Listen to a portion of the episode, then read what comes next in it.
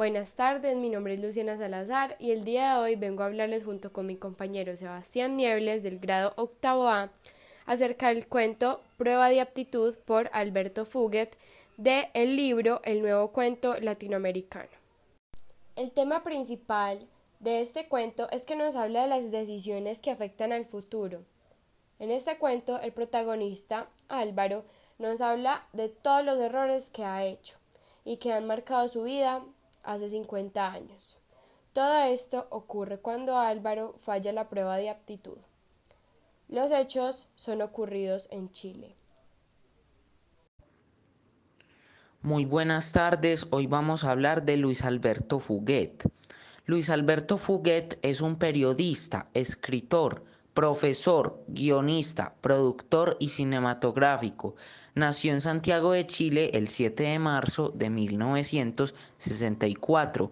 Vivió en Los Ángeles, California, hasta cumplir los 11 años de edad. Su primer libro de cuentos llamado Sobredosis fue todo un éxito en su país natal en 1990.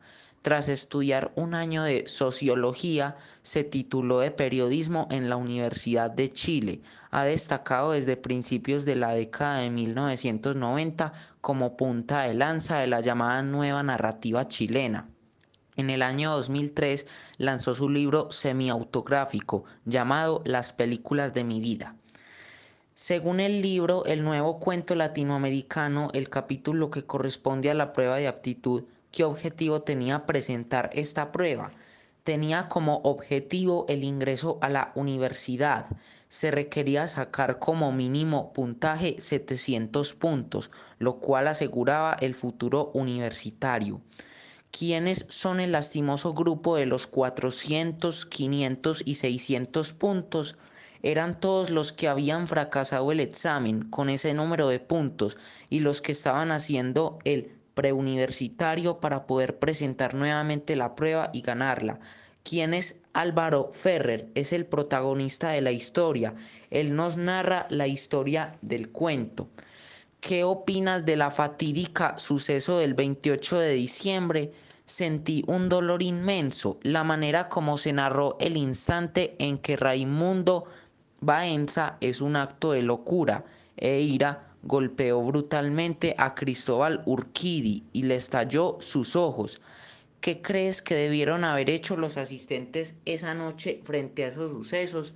Creo que debieron haber evitado que esto sucediera. Solamente Álvaro intentó débilmente evitarlo, pero de resto todos observaron y no hicieron nada. ¿Qué otro título le hubieses colocado al cuento me hubiese gustado llamarlo Mi vida a los 18. ¿Qué crees que le faltó al cuento? Me parece que faltó haber profundizado en lo que se narró el día del incidente con Urquidi. No supimos qué pasó con él y si Baenza fue castigado por eso. Además, se contó poco sobre Álvaro y Florencia, que pasó después de la prueba de aptitud. En este cuento podemos evidenciar los distintos puntos de vista de los diversos autores, los cuales tienen como un fin común hacer ver al espectador, con base a sus experiencias vividas, una reflexión acerca de la toma de decisiones en el caso de mi cuento. Aquí me gustaría citar eh, una frase del libro que es Nuevos Cuentos Latinoamericanos que corroboran la vigencia de un género que siempre ha estado ahí, interesando a sus mejores escritores y escritoras, y seguirá vivo por mucho tiempo, mientras se publiquen cuentos. La gente lo seguirá leyendo. Esta es la prueba de que los diversos autores tenían como fin común hacernos ver todas sus experiencias, hacernos aprender de ellas. Es un libro en el que cada cual puede sacar sus propias conclusiones. En nuestro caso se puede evidenciar cómo el autor nos comparte los errores que cometió en el pasado y cómo le afectaron dentro de 50 años, por una sola decisión que él tomó o por lo ocurrido en el momento en el que él estaba en el presente, cambió todo su futuro.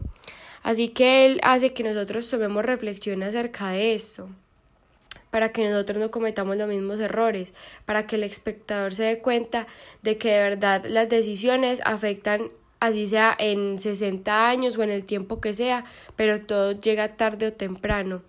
Este autor me parece demasiado interesante y a mi compañero Sebastián Niebles eh, piensa igual también porque es un autor que aún así, a pesar de sus errores, los comparte para que las personas no caigan en el mismo agujero que este. Así que mm, nos pareció muy interesante la verdad y pues acá es donde compartimos la reflexión de que de verdad tenemos que pensar muy bien las cosas y saber para dónde queremos ir eh, en nuestro futuro. Una de las enseñanzas que nos deja este cuento es que no tenemos que sentirnos frustrados si no pasamos a la universidad como se sentía Álvaro, simplemente es dar todo de cada uno para alcanzar nuestras metas y objetivos. Bueno, otras eh, enseñanzas que nos deja este cuento es que siempre hay que tomar buenas decisiones, que todo lo que nosotros escojamos en este momento va a afectar nuestro futuro, porque de una u otra manera nos va a llevar por caminos distintos. Este autor nos quiso demostrar en este cuento cómo sus errores del pasado afectaron totalmente su vida en el presente. Él no tuvo presente el futuro mientras que estaba más joven.